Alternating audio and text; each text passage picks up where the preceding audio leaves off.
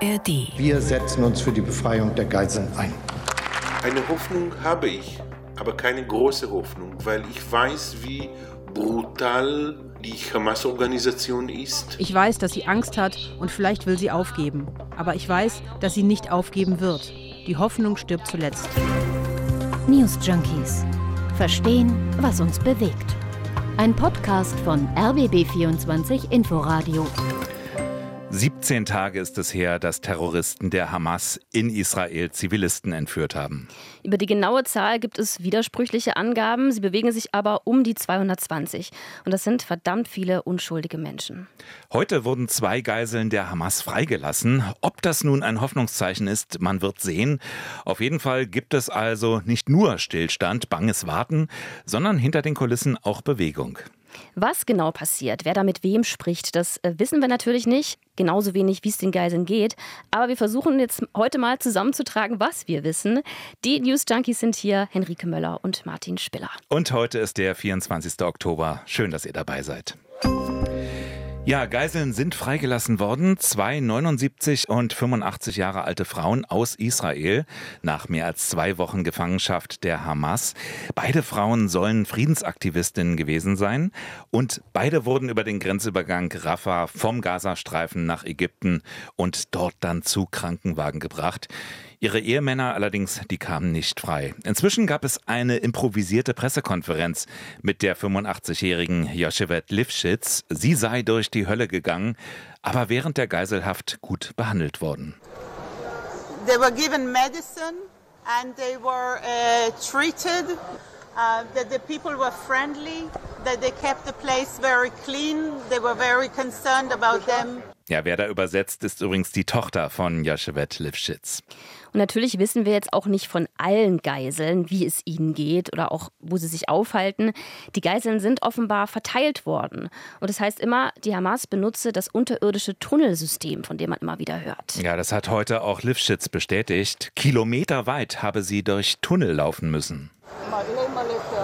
There are a huge, um, huge um, network of tunnels underneath. It looks like a spider web. Also wie ein Spinnennetz. Und das waren nicht die ersten Freilassungen. Am vergangenen Freitag, da hatte die Hamas ja bereits eine Jugendliche und ihre Mutter, beide mit US-Staatsbürgerschaft, freigelassen. Die Angehörigen jeweils natürlich sehr erleichtert. Und auch den Angehörigen weiterer Geiseln haben diese Befreiungen ein bisschen Hoffnung gemacht. So wie Niva Wenkert. Uh, uh, Wir sahen, wie die Mutter und ihre Tochter Gaza verließen. Die Hamas ließ sie frei. Das gibt mir Hoffnung, dass mein Sohn Omer so schnell wie möglich rauskommt. Andererseits ist es etwas, das ich nicht verstehen kann, wie jemand über Zivilisten aus anderen Ländern verhandeln kann und nicht über alle Geiseln redet. Insgesamt ist die Rede von 220 Geiseln, nicht nur Israelis. Viele haben die amerikanische, französische oder auch die deutsche Staatsbürgerschaft. Wir haben ja eingangs schon den Bundeskanzler gehört, der gesagt hat, wir setzen uns für die Befreiung der Geiseln ein. Leichter gesagt als getan. Auch er war ja schon in Israel vor Ort. Heute ist übrigens Frankreichs Präsident Macron da. Wir müssen wohl auch ein bisschen spekulieren, was da gerade im Hintergrund für Bemühungen laufen, was genau da passiert. Was wir wissen ist, es gibt Verhandlungen und zwei Länder haben bei diesen Verhandlungen eine tragende Rolle gespielt. Also zwei weitere Geiseln sind jetzt gestern freigelassen worden. Aber wie eigentlich? Also wie kam die Freilassung zustande und wer hat da mit wem verhandelt und zu welchem Preis? Das schauen wir uns jetzt an. Also man muss dazu sagen, Israel verhandelt nicht selbst mit der Hamas, sondern sie schalten Vermittler dazwischen. Da kamen jetzt allerdings nach dem Terrorangriff vom 7. Oktober nicht mehr so viele in Frage. Die Hamas hat sich damit doch für einige Länder, die in der Vergangenheit noch mit der Terrororganisation gesprochen haben, disqualifiziert. Als klar wurde, unter den 200 Geiseln sind auch viele Nicht-Israeli, haben einige Regierungen der jeweiligen Länder sich an die Türkei gewandt, in der Hoffnung, die Türkei könnte vermitteln. Warum die Türkei? Das hat Nils Schmidt, außenpolitischer Sprecher der SPD-Bundestagsfraktion, so erklärt. Die Türkei beherbergt Hamas-Anführer und hat deshalb beste Drähte äh, zu Hamas. Und selbstverständlich wollen wir die nutzen. Ja, die Türkei hat sich ja auch schon im russischen Angriffskrieg auf die Ukraine als Vermittler betätigt. Sie hat maßgeblich dazu beigetragen, dass der Getreidedeal zwischen der Ukraine und Russland zustande gekommen ist. Nach eigenen Angaben hat die Türkei auch mit der Hamas-Führung über mögliche Freilassungen gesprochen. Konkrete, vorzeigbare Ergebnisse sind dabei aber nicht rausgekommen. Die Türkei hat sich dann auch relativ schnell wieder zurückgezogen aus den Verhandlungen. Warum? Naja, sie hatte einfach nichts davon, so schätzt das Gerhard Konrad ein, Nahostexperte. Das ist eher, ich sage mal, politisch opportunistisch zu sehen und genauso, äh, dass sich die Türkei schleunigst auch wieder aus diesem Format verabschiedet hat. Die Türkei hat andere Probleme, als äh, sich jetzt, äh, das war ja sonst immer das, das Ziel der Türkei, sagen wir so, das Ziel der Türkei war, ein Imagegewinn in der arabischen, islamischen Welt vorzunehmen. Das, das hängt mit den breiteren äh, türkischen Interessen, den damaligen türkischen Interessen an einer stärkeren Position, an Einflusspolitik ja, in Namilos zusammen.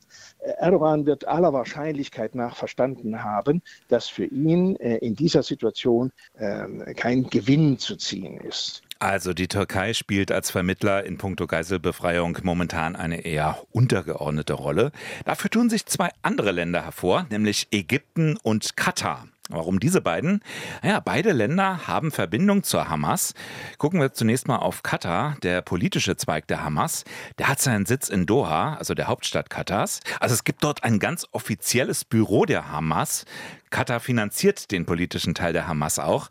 Der militärische, der wird vom Iran finanziert, aber der politische Zweig der Hamas, der hat eben sein Zuhause in Katar. Die Hamas hat ein Büro in Doha, in der Hauptstadt von Katar. Und was natürlich auch sehr, sehr positiv ist, in diesem Falle ist, dass diese Befehlskette in der Hamas offensichtlich sehr klar ist. Das heißt, man verhandelt mit diesen Leuten in Doha die dort sitzen in diesem Büro. Und es ist klar, man verhandelt wirklich mit der Hamas. Also das, was die Leute dort zusagen, das wird offensichtlich auch ausgeführt. Und diese zwei kleineren Geiseldeals, die wir jetzt gesehen haben in den letzten Tagen, waren vielleicht auch so eine Art Test, ob das tatsächlich klappt. Das war der Terrorismusexperte Peter Neumann bei WDR 5.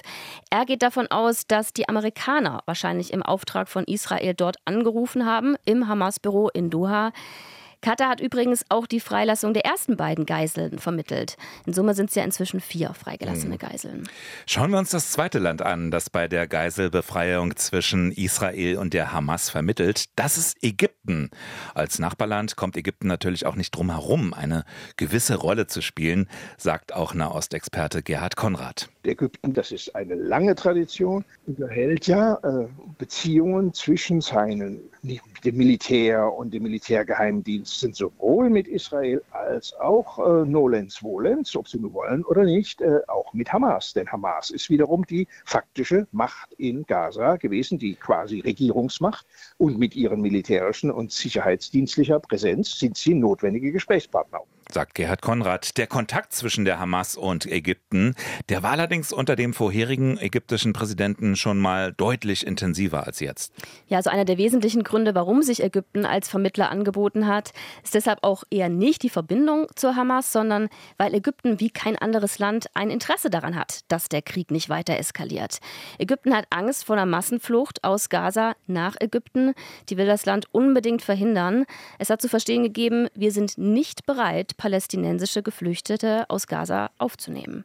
Man hat Bedenken, dass die Geflüchteten nach Beendigung des Krieges nicht wieder zurückkehren könnten. Ägypten hat auch den Eindruck, das kommt Israel ganz gelegen, Palästinenser ins Staatsgebiet Ägyptens umzusiedeln. Die sogenannte palästinensische Frage hätte sich somit erledigt. Und da will Ägypten nicht mitspielen. Ägypten hat die Grenze zu Gaza deshalb praktisch auch zugemacht. Also nur Hilfskonvois werden durchgelassen, keine palästinensischen Zivilisten. Ja, das sind also die beiden wesentlichen Player in Sachen Geiselverhandlung mit der Hamas, Katar und Ägypten. Aber wie läuft denn nun so eine Verhandlung konkret ab? Das haben wir einen gefragt, der es wissen muss, denn der hat selbst schon mit der Hamas verhandelt. Gerhard Konrad, wir haben ihn vorhin schon gehört, der hat beim BND, also beim Bundesnachrichtendienst, gearbeitet, war selbst an verschiedenen humanitären Vermittlungsmissionen beteiligt und äh, 2009, da hat er erfolgreich zwischen Israel und der Hamas vermittelt. Die Hamas Hamas, die hatte damals einen israelischen Soldaten entführt. Ich habe mit zwei äh, hochrangigen Vertretern von Hamas äh, in Gaza gesprochen. Äh, einer war der Politiker, der andere war der damalige Chef der Isadin al-Qassam-Brigaden, also des militärischen Zweigs, der eben auch verantwortlich war, auch physisch verantwortlich war für die damalige Geißel. Beides sind Personen, die sie auch anderswo ganz normal antreffen. gar keine Mystifizierung oder Dämonisierung vorstellen. Die Gesprächssituation selbst ist eine, äh, ich möchte fast sagen, normale, eine gewöhnliche. Es ist ja nicht so, dass Hamas irgendwie nur eine man, Ansammlung von finsterster Gestalten wäre. Also mein Finster sind sie auf ihre Weise schon, aber, die, aber eben ein, äh, die sind als politische, als islamistische Widerstandsorganisation äh, der Palästinenser äh, durchaus politisch hoffähig in der arabisch-islamischen Welt. Ja, man stellt sich so Verhandlungsgespräche, glaube ich, düsterer vor, ein bisschen mehr wie so einem Actionfilm, unheimlicher, als es dann am Ende wirklich ist. Also mhm. man ist da geprägt von Serien, die man da schon geguckt hat. Am Ende sind es recht normale politische Verhandlungsgespräche, bei denen eben die eine Seite sagt, wir können das anbieten, die andere sagt, wir geben euch dafür das. Wobei in dem Fall eben Israel die Vermittlerländer Ägypten und Katar im Vorfeld ganz genau instruieren muss, was sie bereit sind anzubieten im Gegenzug für die Freilassung der Geiseln. Ja, und es ist auch umgekehrt die Frage, was hat eigentlich die Hamas davon, jetzt Geiseln freizulassen? Also die Freilassung der beiden Frauen, da hieß es aus humanitären Gründen. Na gut, ausgerechnet die Hamas. Ja, wollen sie zeigen, dass sie gar nicht so böse sind. Mhm. Also ja, zumindest zeigen sie erstmal eine gewisse Verhandlungsbereitschaft. Es muss noch nicht mal um konkrete Zugeständnisse gehen, sagt Gerhard Konrad. Hamas hat nicht nur eine Geisel, Hamas hat 222 Geiseln. Auch mal gerne punktuell großzügig sein, sogar theoretisch ohne eine Gegenleistung lassen. Doch halt mal zwei oder noch mal zwei arme Menschen laufen. Das ändert ja überhaupt nichts an den Kräfteverhältnissen. Sie können das als äh, Symbolpolitik werten. Äh, Sie können das als äh, Incentive, als Anreiz werten, für die westlichen Staaten, Israel einzubremsen und sagen, Mensch, wir können ja mit Hamas über humanitäre Freilassungen von Zivilpersonen reden. Es könnte in der Folge aber natürlich auch Gegenleistungen geben. Das sagt auch Politikwissenschaftler Asim El Difraoui von der Stiftung Wissenschaft und Politik im ZDF. Die europäischen und amerikanischen Geiseln sind natürlich ein Faustpfand, mit dem man zum Beispiel humanitäre Hilfe für Gaza verhandeln kann. Das Wall Street Journal berichtet, dass es da auch bereits Zugeständnisse von Israel Richtung Hamas gab, also Zugeständnisse, die zu der Freilassung der Geiseln jetzt geführt haben. Zum Beispiel sowas wie Treibstoff, denn den braucht die Hamas ganz dringend. Sicherheitsexperte Peter Neumann, der kann sich noch weitere Gründe vorstellen, warum die Hamas die beiden Geiseln jetzt freigelassen hat. Es kann auch sein, dass die Hamas ähm, so eine Art Keil treiben möchte zwischen Israel und seine westlichen Verbündeten. Die ganzen Freigelassenen waren ja alle Doppelstaatler zumindest. Oder es kann natürlich auch sein, dass Hamas einfach, bevor es richtig losgeht mit dieser Bodenoffensive, auch Geiseln loswerden möchte, die möglicherweise problematisch sind. Also die, die jetzt freigelassen wurden, das waren ja zwei ältere Damen, die auch gesundheitliche Probleme haben. Wenn so ein Krieg ist, dann werden solche Geiseln vielleicht auch zum Problem.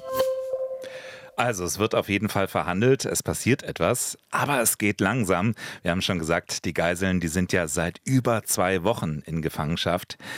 Eine andere Frage ist nun, was macht Israel? Israel will die Geiseln natürlich auch befreien, aber die Frage ist wie. Im Gespräch ist ja seit zwei Wochen eine mögliche Bodenoffensive. Bislang zögert Israel aber. Genau, also man muss dazu sagen, Israel hat schnell reagiert nach den Attacken der Hamas, aber eben nur mit Luftangriffen auf den Gazastreifen. Ja, und die Frage ist jetzt eben, was das Ziel der Bodenoffensive auch wäre. Also es heißt immer, die Hamas zerschlagen. Da ging es also um massive Angriffe. Aber was ist denn mit den Geiseln? Geiseln befreien und Hamas zerschlagen, das ist doch irgendwie ein Widerspruch. Ein eklatanter Widerspruch. Auf der einen Seite der Schutz der Bevölkerung vor weiteren Angriffen mit Raketen, auf der anderen der Schutz der Geiseln wenn äh, die Hamas-Führung, sagen wir mal, äh, sieht, dass sie in existenzielle Gefährdung kommt, äh, wird die Formel lauten, erst sterben die Geiseln und dann wir. Und äh, während der Operation kann es auch sonst passieren und sei es mit zynischem Kalkül, dass einige Geiseln, Sie dürfen nicht vergessen, Sie haben 220 Menschen, das ist eine ganze Menge. Da können Sie auch gerne mal entweder 50 freilassen oder Sie können auch mal 20 opfern.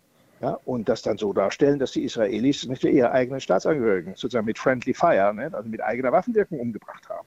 Das äh, würde auch wiederum ne, den Elan auf israelischer Seite äh, deutlich verringern, so wie sie ja jetzt schon die Hamas ja auch die eigene Bevölkerung gezielt als menschliche Schutzschilde äh, missbraucht. Und das heißt, wenn ihr uns treffen wollt, müsst ihr erst einmal äh, disproportional viele Zivilisten erschießen. Und das ist bekanntermaßen äh, auf die Dauer äh, kaum politisch durchzuhalten. Eiskaltes Kalkül also. Wie damit umgehen? Jetzt doch lieber verhandeln, jetzt wo doch gerade Geiseln freigelassen werden? Ja, sieht fast so aus. Erst hieß es, die USA rieten vom Start der Bodenoffensive ab, um mehr Zeit zu haben für die Verhandlungen, aber solange da eben noch was geht. Mhm. Und jetzt gibt es ja sogar die Meldung, wonach Israel sich bereit erklärt habe, die Bodenoffensive im Gazastreifen zu verschieben. Das solle Gespräche über die Freilassung einer größeren Anzahl von Geiseln ermöglichen, die in den Gazastreifen verschleppt worden seien. Das berichtet das Portal Axios unter Berufung auf zwei israelische Repräsentanten. Genau, also es gab Medienberichte über eine möglicherweise bevorstehende Freilassung von immerhin 50 Geiseln. Die New York Times, die hatte das berichtet. Eine Bestätigung seitens der US-Regierung gab es aber nicht. Und der israelische Sender i24 News, der berichtete unter Berufung auf das Rote Kreuz ähnliches. Ein Rettungsdienst sei unterwegs, um eine Gruppe von etwa 50 Entführten mit doppelter Staatsbürgerschaft empfangen zu können. Eine Einigung sei binnen Stunden möglich. Und das ist im Ergebnis natürlich in gewissem Sinne auch ein zynischer Erfolg für die Hamas. Durch die Freilassungen zu sagen, ja, ja, wir, natürlich könnt ihr mit uns über die in Anführungszeichen humanitäre Freilassung von Geiseln reden, äh, aber natürlich nicht, äh, wenn zu gleicher Zeit die Israelis äh, anfangen, hier eine, eine Bodenoffensive vorzunehmen. Sie können da anfangen zu traden, ja, zu verhandeln. Und sobald das Hamas natürlich mitbekommen hat, äh, sagt er, dann lotet mal schön aus. Das heißt, äh, Hamas kann auf diese Weise auch Zeit kaufen und eine Einhegung israelischer militärischer Operationen versuchen.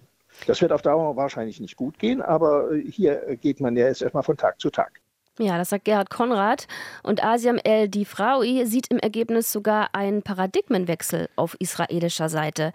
Bisher habe Israels Prämisse in solchen Situationen immer gelautet, jede einzelne Geisel muss befreit werden und sogar die Leichen von Israelis zurückgeholt werden.